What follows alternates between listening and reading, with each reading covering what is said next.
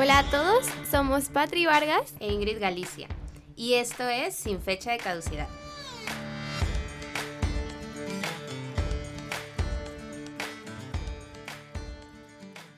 El día de hoy vamos a hablar un poquito del ego.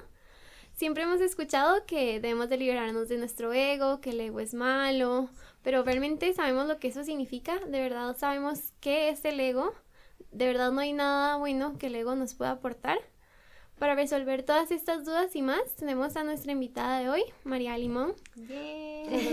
Hola, María. Hola. María es nuestra maestra de yoga. María fue la primera maestra de yoga que tuve en toda la vida. Eh, recuerdo perfectamente la primera vez de mi clase con tu sonrisita de que, hola, ¿cómo te llamas? este, y estaba súper, súper nerviosa. María fue la que me enseñó a pararme de cabeza con ella aprendí a pararme y con ella me quedé picada con el yoga. Entonces estoy súper contenta de que ella esté aquí, que sea nuestra primera invitada. y muchas gracias, María. Como siempre, la primera pregunta que hacemos es, María, cuéntanos un poquito sobre ti, cómo te empezaste a interesar sobre el yoga, cómo fue que iniciaste y cómo fue que te picaste con esto. Bueno, pues hola y, gracias. Primero que nada, gracias Patri, gracias Ingrid por, por invitarme. Estoy muy emocionada y muy honrada porque sé que esto, bueno, por lo que me, me, me platicaron ya, pues es algo que, que, le están metiendo mucho cariño y para mí, pues, wow, o sea, me, me, me llena mucho de, pues, de emoción y, y de amor. ¿Cómo inicié en yoga? Pues como la mayoría de la gente, yo creo. Eh, trabajaba en, una empresa. La verdad no sé hace cuántos años porque no llevo la cuenta exactamente. O sea, no, no sé cuándo fue mi primer clase de yoga, pero sí recuerdo perfecto que, trabajaba en, esta empresa pues todo el día y llegaba ya a la casa eh, pues noche, siete, ocho de la noche y, busqué un lugar para hacer ejercicio, un gimnasio. ¿no? Y me, inscribí ahí, pagué el año completo para ir al gimnasio, probé de todo, nada me gustó hasta que fui un sábado a una clase de yoga. Y me gustó. Entonces, el año completo del gimnasio lo usé para ir los sábados solamente a la clase de yoga.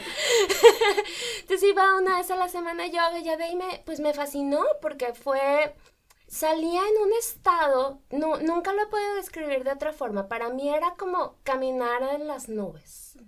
Y era ese estado de que, por favor, nadie me hable porque no quiero que se me pase esto de sentirme tan bien. No, entonces yo quería como hacerlo lo más largo posible. Y ya después, eh, pues busqué eh, otros, otros lugares, otras escuelas, estuve un tiempo en, Ciudad de México, unos meses, y allá eh, eh, practiqué otro estilo de yoga, porque en el gimnasio pues era Kundalini, era Hatha, y en, Ciudad de México eh, me enseñaron Power Yoga, que es un estilo ya más dinámico, más fuerte, y fue de, wow, quiero esto, siempre. Mm, y ya este, cuando regresé aquí, pues busqué una escuela y fue donde ya me quedé. ¿no? descubrí Ashtanga, descubrí más, más, que había más estilos vinyasa. Y, y al poco tiempo, pues ya me escribí al entrenamiento para maestros, puse mi escuela y estoy full time con yoga. con demasiados alumnos que compartes mucho esa energía y yo creo que es padrísimo porque gracias a ti y a, y a Roja, que es nuestra segunda maestra, hemos aprendido no solamente de las posturas, sino también de toda la filosofía. Y gracias a esto, creo que se relaciona mucho el tema de hoy. Tú que eres maestra, tú que ves a los alumnos, eh, creo que para ti es muy fácil darte cuenta cómo a veces el ego, que es el tema que vamos a platicar, pues de alguna manera es como un velo que se interpone entre tu práctica y la conexión que tienes contigo mismo.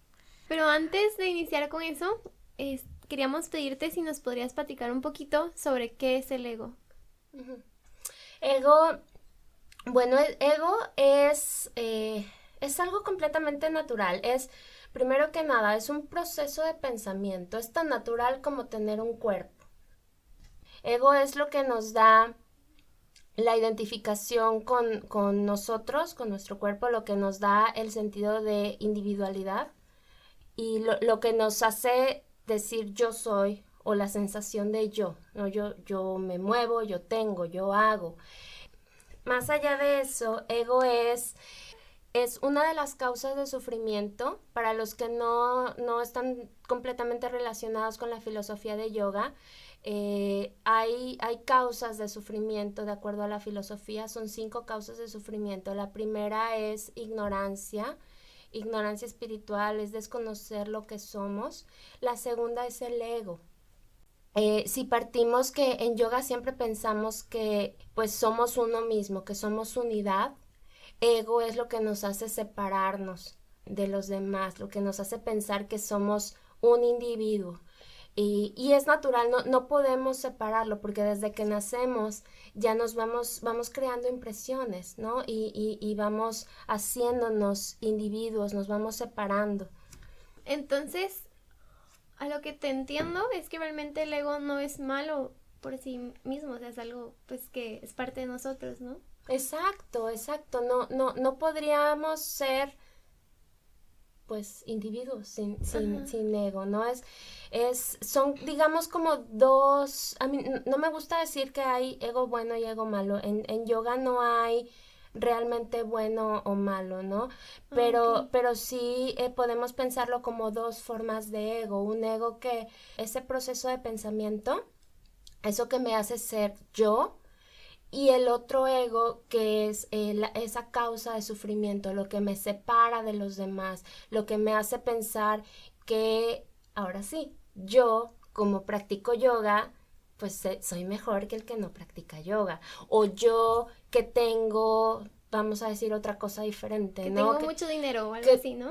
Soy más rico que tú yo tengo una casa más grande que la tuya, yo te, y, sabes, y culturalmente, ¿no? Eh, eh, los mexicanos somos de esta forma, los gringos son de otra forma, los y, y, y se pueden ir haciendo, o nos podemos ir a, a, a, donde queramos ver, ¿no? Yo creo que el ego lo relaciono mucho con lo que es el miedo. O sea, el miedo es algo supernatural y ya cuando se vuelve algo malo, entre comillas, pues es cuando te empieza a dominar en tus acciones, cuando empiezas a dejar de hacer cosas por miedo, cuando empiezas a dejar de aventarte alguna oportunidad nueva por miedo. Entonces, creo que es muy parecido. O sea, todos somos seres humanos, todos tenemos sentimientos, todos sentimos miedo, sentimos felicidad, pero cuando ya se vuelve malo, pues cuando lo llevamos a un extremo y ya cuando esas cosas ya no somos nosotros los que tomamos las decisiones, sino es nuestro miedo, nuestro ego. Eh, y creo que es algo que me ha cambiado completamente eh, la manera en que vivo y la manera en que vivo mi vida, literalmente. Ok, entonces es cuando se te sale de control, ¿no? Que se vuelve algo malo. Sí, sí, cuando ya va dominando más tu, tu vida. ¿Y cómo, cómo podemos saber cuándo, cuándo se, se salió de control? Híjole, pues es que como te das cuenta, hay que tener mucha conciencia, ¿no? Ya, ya eh, los que practicamos yoga, ¿no? Eh, y, y, y es, hacemos esa distinción, ¿no? Esta parte del ego, ¿no? Yo que practico yoga. Eh, pero pues la, la práctica de yoga eh, nos lleva mucho a tener mucha más conciencia de lo que hacemos, de lo que pensamos, de, de, de, de todas nuestras acciones. Y, y, y, nos podemos dar cuenta, pues, por, por el nivel de conflicto a lo mejor que puedas tener en tu vida. Eh, un, ejemplo, ¿no? no muy, muy, muy cercano, eh, en casa. ¿no? los pleitos que tengo con mi esposo es porque él piensa que eh, o se le tiró algo en el piso y él limpió, ¿no? Pero llego yo y siento el piso todo pegajoso. Entonces, ay, es que tú no sabes limpiar, ¿no? Es que yo sí sé hacer esto. O, ay, es que tú no sabes cómo es, come nuestra hija. Eh, cuando tienes a lo mejor ese tipo ya de, de conflictos, es cuando el ego está ganando. Siempre piensas que tú sabes más que la otra persona porque tus métodos son mejores cuando no hay una realidad absoluta. Claro, wow, nunca había visto eso como parte del ego. ¿No? Y lo, lo que tú crees que sabes piensas que es la única realidad cuando, cuando pues no hay, como te decía hace un momento, no hay una realidad absoluta, ¿no? Pero, pero como estamos súper identificados con lo que somos, con lo que, con lo que hemos aprendido desde que nacemos, pues eh, tú ya lo ves como algo absoluto. Sí, es externo, o sea, como algo de que ellos hacen, ellos piensan, ellos así, pues, algo totalmente diferente a ti y incluso que puede llevar a no identificarte con los demás. A mí me parece muy interesante como el hecho de que la palabra ego tiene muchos significados.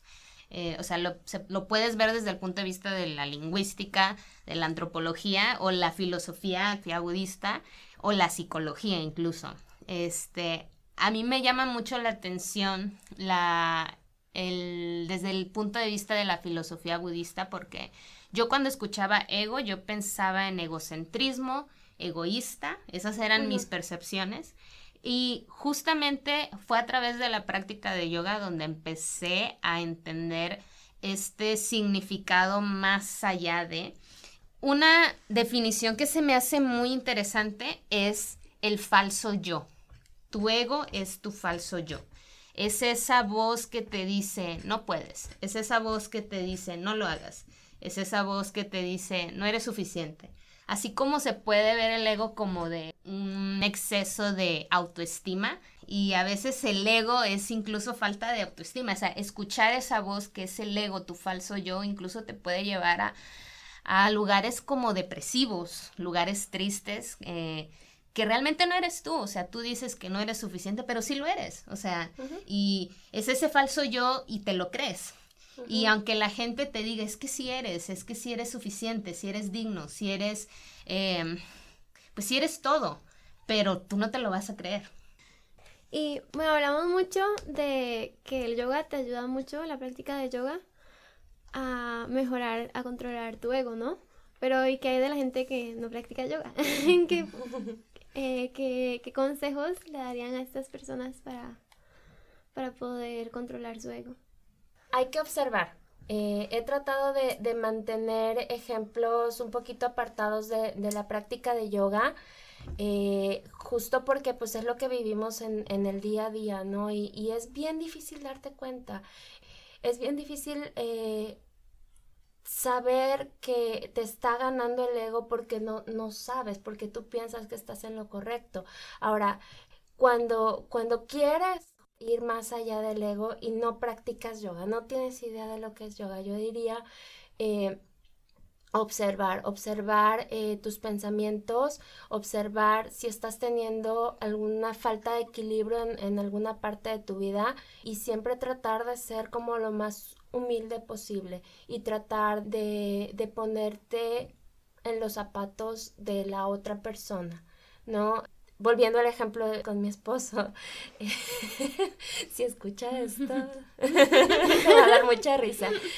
Eh, pero, pero sí, sí es así, o sea, yo creo que es súper común, ¿no? Este, puedes, eh, yo trato de, de ponerme en el lugar de él y decir, ok, este, él trató de limpiar el piso, ¿no? Entonces ya no le mando el mensaje estando en su trabajo en el que, oye, ya me di cuenta que el piso está súper sucio. No, ya me, pongo en su lugar y digo, ok, o sea, le echó ganas, al menos limpió.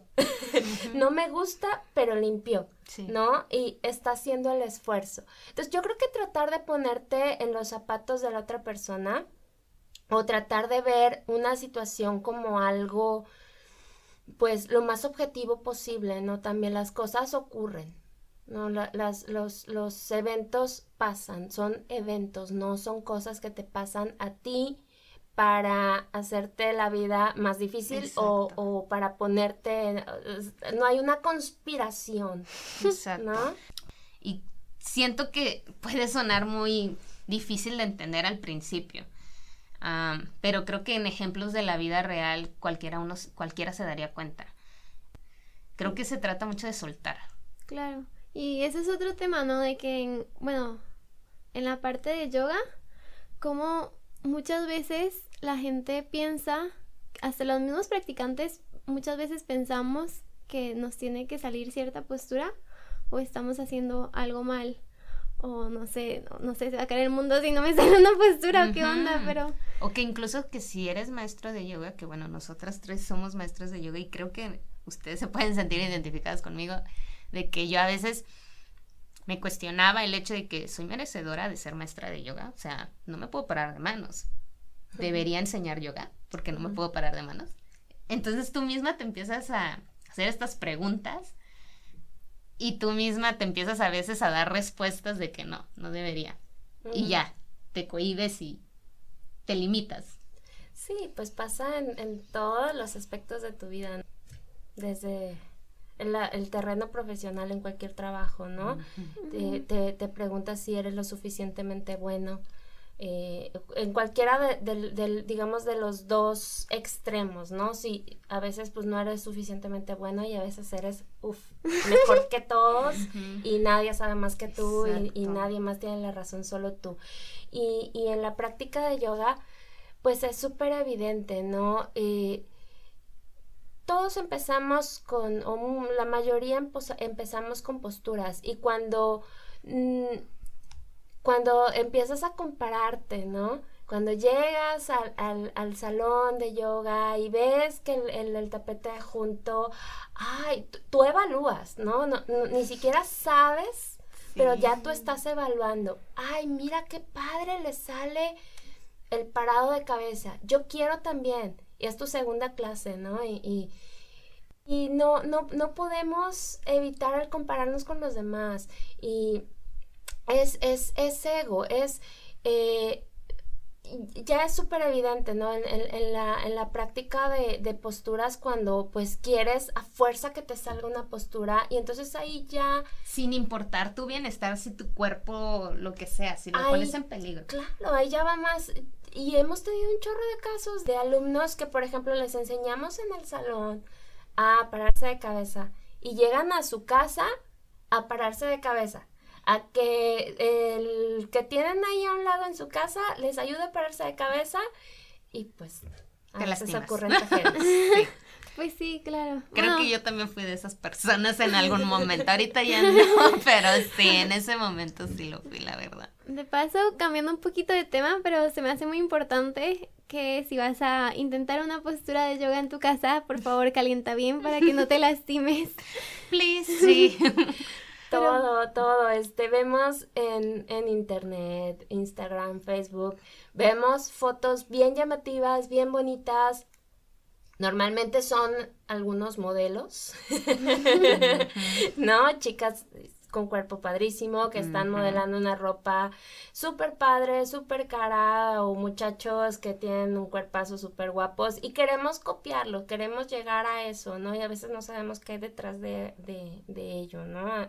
Normalmente son personas que ya tienen mucha experiencia practicando tal o cual postura totalmente. de exacto a eso se dedican no entonces no no no quieran replicar en su casa. Sí o sea reconoce tu realidad o sea reconoce quién eres tú. O sea tú eres eres hija eres trabajadora eres hermana eres yogi, pero eso no es todo, o sea, tú eres todo lo demás y en las 24 horas del día pues tienes que hacer todas esas cosas, entonces creo que es como que tener un poquito más de compasión hacia nosotros, de que pues no todo va a salir en la vida, o sea, chill.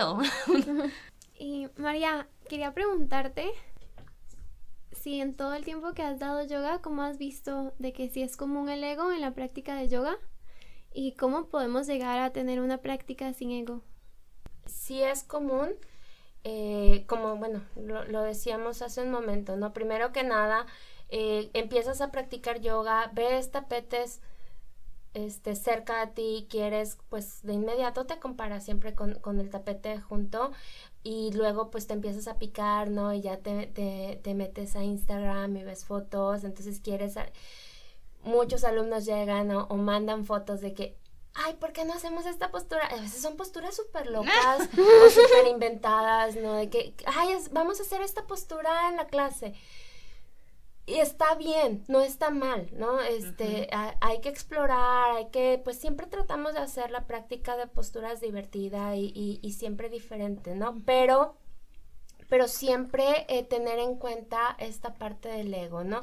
No tratar eh, de, de realizar una postura aunque me cueste mi integridad física. Cuando ya te está costando tu integridad física, ya el ego te está ganando. Incluso antes de eso, cuando yo, eh, tratamos siempre de, de, explicarle a los alumnos la diferencia entre una práctica de yoga principiante contra una práctica avanzada es más bien la conciencia, no es la postura que estás realizando.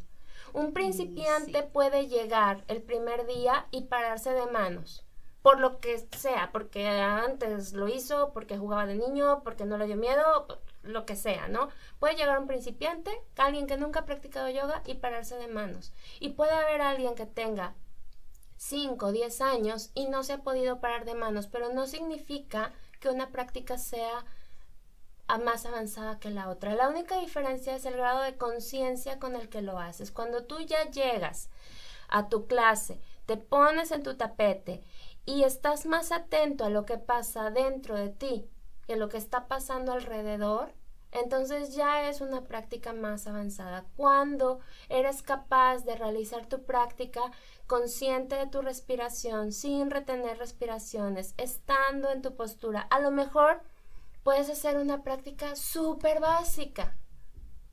Básica, hablemos de posturas, a lo mejor guerreros, alguna postura donde no me tenga que parar de manos o poner en un arco una postura súper llamativa, ¿no? Eh, pero es ese grado de conciencia el que hace que una práctica sea más avanzada. Ahora, ¿y, ¿y, cómo quitar el ego? Pues es justamente así, ¿no? Cuando ya haces a un lado esa expectativa por buscar la postura. Y es más, cómo me está haciendo sentir mi práctica, me hace sentir mejor. Quiero salir de una práctica de yoga caminando en las nubes. Sí. Y por sentirme bien, nada más, o sea, porque quiero desconectarme. Bien. Eh, y eso es lo que te va a hacer esa diferencia, ¿no? Y, e ir ganándole al ego en la práctica. Me gustó mucho lo que dijiste de que cuando estás poniendo en riesgo tu integridad, ahí te está ganando el ego, porque también, claro, en yoga es muy obvio, pero pasa también a diario, ¿no? De que no, en cualquier cosa, cuando ya estás poniendo en riesgo tu integridad, tu bienestar mental, tu bienestar físico, ahí de fijo ya, ya la bañaste, ¿no? De que ya hiciste algo mal, o sea, de que ya tienes como, ok, ya, tengo que hacer conciencia de qué está pasando. Y siento que eso se relaciona mucho en la vida diaria, ahorita que estábamos hablando de ejemplos que no fueran de yoga. O sea, me ha pasado, dos ejemplos que me han pasado, cuando estoy en el tráfico y ya voy tarde. Y digo, a ver, eh, tengo dos opciones o me espero aquí en el tráfico y pongo música y ya, llego tarde, ni modo, o pues piso, acelero y me voy metiendo entre carril y carril y me empiezo a pelear con el de al lado porque ya me le metí y otro se me metió y luego puedo chocar. Y pues ya de plano ya no fui a donde tenía que llegar. Y todo porque es más importante que tú llegues a que los demás estén bien, ¿no? Exactamente, y eso me, me pasó el día de hoy, o sea, iba tarde a una clase y pues fue de que, pues mira, ya ni modo, ya voy tarde. Y ¿qué hice? Pues nada más puse un aviso de que alumnos voy a llegar 10 minutos tarde, sorry. Eh, y ya, y no pasa nada. O sea, nadie se molestó, nadie chocó, nadie hizo corajes. Y ya, o sea, sucede, lo dejas ir.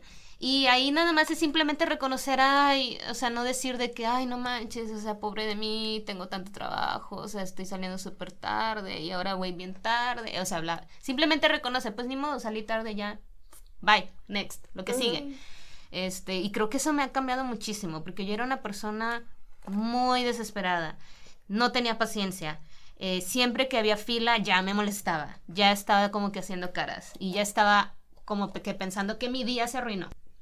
A mí lo que me pasa mucho es que siento que el ego se me descontrola mucho con el perfeccionismo, que intento hacer las cosas muy bien, de que tanto me pasa muchas veces en yoga a veces, de que quiero hacer las cosas muy bien o en trabajos y pues, o sea, eso, o sea, claro que lo llegas a sentir, ¿no? De que si te esfuerzas de más, pues en yoga pues sientes ahí, bueno, yo personalmente puedo sentir como en mi espalda, que me jaleo o algo así. Y también me pasa lo mismo de que si me estreso demasiado porque tenía que hacer algo y lo quiero hacer perfecto, porque no sé por qué porque tiene que ser perfecto, quién sabe, bueno, pero, y sí, lo siento también en mi cuerpo incluso, por eso me llamó mucho la atención cuando dijiste de que si lo sientes físicamente algo mal, está mal, pero, o sea, es, es tanto lo que le hacemos, o sea, con nuestros sentimientos a nuestro cuerpo incluso. Exacto. Es que fíjate, Patri, eh, perfecto respecto a qué? Respecto a tu idea de perfección, es, es lo mismo, ¿no? Es, es, es parte de tu ego. Tú piensas que necesitas ser mejor cuando a lo mejor ya es. Sí, claro. Exacto. siento que se relaciona mucho con ese falso yo. Yo tengo que ser perfecta. Es ese falso que sientes que aún no has alcanzado, pero ya lo tienes. O sea, y, y a mí me pasó mucho eh, cuando yo estaba empezando a trabajar, que yo sentía que no era suficiente, que, que no era la mejor consultora, que no era eh, la mejor maestra de yoga incluso, este, pero digo, ¿a quién le tengo que probar esto? No le tengo que probar nada a nadie. Soy yo sola que siento que todo mundo me está viendo y que siento que tengo que probarles a ellos que yo puedo, que yo soy la mejor, que yo me puedo parar de manos, que yo soy la mejor maestra y tengo un chorro de alumnos, que yo, este, sí, o sea, es que son esas cosas que te pones en la cabeza que no sabemos quién nos las puso, pero ahí están. Y, sí, claro. Y crees que las tienes que cumplir y no es cierto, nadie te ha dicho que así se, es la vida. Y de hecho, ahora que dices eso de que crees que todo el mundo te está viendo, no sé si eso sea también parte del ego, de que el pensar que todo gira a nuestro alrededor, que todo el mundo nos está viendo, pues sí, no es. Exacto, es. parte del ego, es egocentrismo, o sea, o sea, no todo lo que te pasa a ti, te pasa a ti nada más, o sea, es parte de la vida, pero lo personalizas. O sea, dices de que pues no valgo la pena, soy una tonta. Y son esos pensamientos negativos que son consecuencia de, de pensar que el mundo gira alrededor de ti. Y no es así.